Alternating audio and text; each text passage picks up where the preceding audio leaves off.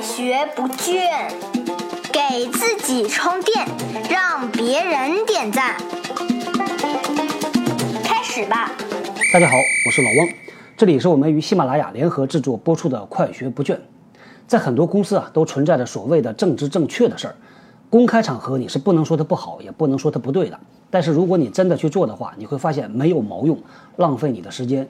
创新呢，就是其中一个特别典型的政治正确。我看到不少公司啊，把创新是捧得老高，尤其是那种技术类的公司，把创新做成大标语贴在墙上。但如果你真的某一天走进那家公司，你在办公室随便拉一个员工过来，你说：“来，兄弟，给我讲一讲你们公司曾经做过的最牛的创新，让你印象很深刻、很骄傲的有什么？”没准啊，这个兄弟跟你讲的就是他的产品、他的系统，如此而已。和那些不喊口号的公司比较起来，其实没啥太大差别。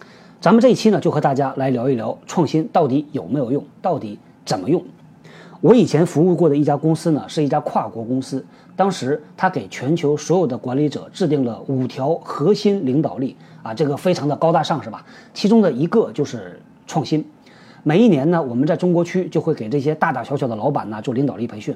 在培训课堂上呢，有这么一个环节，我们会请这些老板讲一讲对这五条领导能力的理解。讲其他的领导力呢还好，都有切身体会，但是唯独是讲到这个创新的时候，大家感觉没啥话好讲。如果我们再逼一逼的话，能逼出来一堆牢骚。他们会说，公司给我设了这么多的条条框框，这么多的规章制度，你让我创新个鬼呀？没啥好创新的。当一个公司反复消费这个创新这概念的时候呢，大家又看不到啥价值，就会讨厌这个创新，甚至有可能在心里边会抵触创新。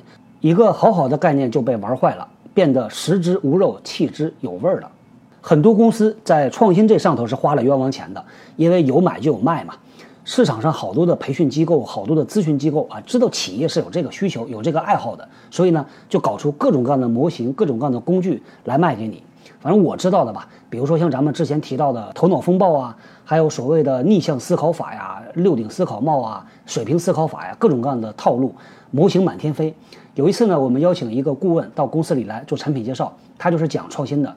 大哥一进来之后呢，带了个大箱子，打开了，我们全惊呆了，里边放了货真价实的满满一箱子儿童玩具。这顾问呢就跟我们讲他的设计逻辑是什么，要让大家通过玩儿童游戏啊来开拓思路。他没说服我，所以最后也没用他的产品。唯独是有一次，我在一个商学院里边听到一个案例，给我的启发很多。这个案例呢，跟大家来念叨一下，大概是这个样子啊：一个快消品公司。中国区 CEO 决定在未来三年内要把销售指标翻一番，他就把这个任务呢派给了他下边的一堆各个部门的大老板。这些大佬呢，一个礼拜之后把方案就提交上来了。CEO 打开一看，哟，基本上没别的啊，就是要人要钱。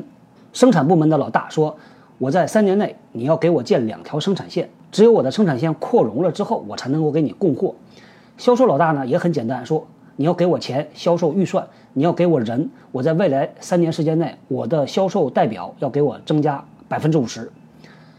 CEO 呢，看完之后很简单，告诉他们：对不起，没这么多钱，也没这么多人给你。你不是要百分之五十的人吗？我给你百分之二十，自己想办法。你要那个两条生产线，好，我给你加一条，剩下的自己想办法。当然，这个过程不会这么简单啊。但是到最后呢，这些老大也认了，拿着 CEO 改过的方案，直接回到自己的团队里边说。这就是上面给我们的方案，你们看着办，能干就干，不干换人。接下来就进入到我们都熟悉的模式了。这个指标会从上面一层一层传递下来，最后落到每一个基层员工肩膀上。原来一个销售代表以前每一天要跑十家门店，现在对不起，你要跑十五家门店，跑不下来换人。我们很多工作在基层的朋友啊，并不知道在上层大佬们讨论了什么，但是我们每一个人都能看到公司的指标是年年增长。压力是年年变大的，这个大家都能看到，这就叫传统的打法。创新什么时候发生呢？在这种时候啊，创新不太容易发生。但是当这个要求变得高不可攀、没法实现的时候，创新有可能会发生。在我们之前提过的案例里边啊，教授把这个条件一下翻了两倍，说现在 CEO 给下边的要求不是三年之后翻一番，而是翻三番。到了这种时候啊，估计呢下边的大佬就有人拍桌子，也有人掀桌子的了，说老子不干了啊。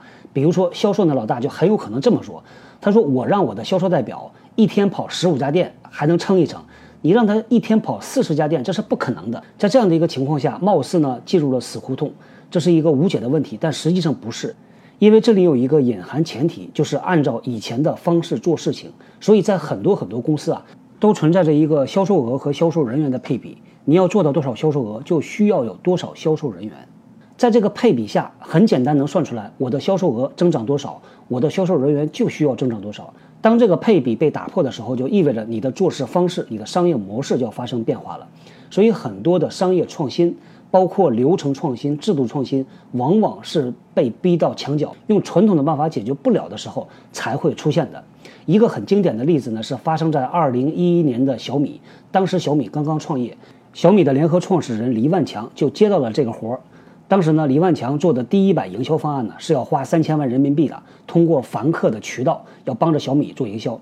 但是雷军看完之后说，这方案不行，能不能你不花一分钱就把这个事儿做了？这不就是把黎万强逼到了墙角吗？那我们的黎万强强哥是非常强的，所以人家站在墙角就想出了办法，于是就出来了后边我们叹为观止的啊，不花一分钱做到了一千万的用户，靠什么呢？靠新媒体，靠网络，靠贴近用户。当一个特别让我们惊叹的创新出现的时候，它背后往往是有一个站在墙角无处可逃的窘境，那是一个前提。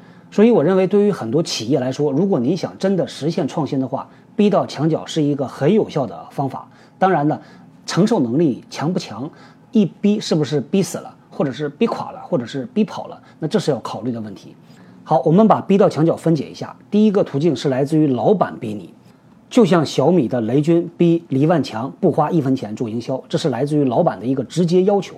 第二个方面呢，来自于客户和市场，可以把它称作逆向推动。现在 CCTV 特别喜欢用的一个词，两个字叫倒逼，叫倒着逼迫你去做革新，去做变革。第三个方面叫自己逼自己，换一个说法叫做不要轻易放弃。当一个事情没有费用、没有资源的时候，是不是不能做呢？这个答案还真就不一定。举个简单例子啊。以前我们公司要拍视频，接到了这个活儿的同事呢，按照惯例啊，注意啊，是按照惯例，他就去找视频制作的供应商了，让对方开了一个价钱，还跟对方砍了价，把这个价钱还压低了不少，拿着这个报价去给老板审批，老板说对不起，我们现在没有钱，再想一想别的办法。哎呀，这个同事就觉得备受打击啊，很委屈。但是反过来想一想啊，可不可以不花一分钱，不用外边的公司把这个视频就拍了，用手机可以吗？如果手机的图像质量不好，能不能把它处理的好一点？如果这些都不行的话，我们能不能再回到做这个事儿的起点？到底你拍视频的目的是什么？能不能用别的手段啊去实现这个目的？所以这件事儿呢，走到最后，居然他们想了一个什么办法？他不拍视频了，他去做了一些卡通的四格漫画。哎，这个四格漫画放出来，效果好的一塌糊涂，大家特别的喜欢，因为觉得眼前一亮，耳目一新。你说这是创新吗？我觉得这就是啊，创新没有那么的高大上。很多时候，当你换一个方法去做事儿的时候，它能带来很好的效果，那这就是创新。在企业里边呢，不讲别的，只讲结果。如果你能用不同的方式，更好的来实现这个目的，那这就是创新。有一家美国公司叫做 Netflix，说这个名字可能不少朋友不太熟，但是我说一个美剧，可能一下您就知道了，叫《纸牌屋》。Netflix 这家公司呢，就是制作和推出《纸牌屋》这个美剧的。背后的公司，这家公司呢，在美国算是家喻户晓。他提出来，员工需要具备的九个能力，其中一个也是创新。他定义的创新呢，比较的具体，可操作，所以给大家做一个参考。在 Netflix 公司所定义的创新能力，体现为四个方面：第一个方面，重构概念，回到起点；第二个方面，挑战假设，给出更好办法；第三个方面，想出新的点子，并且证明它是有用的；第四个方面，把复杂度降低，更快、更敏捷。我们拿刚才说的拍录像这个小例子啊，做一个简单的分析。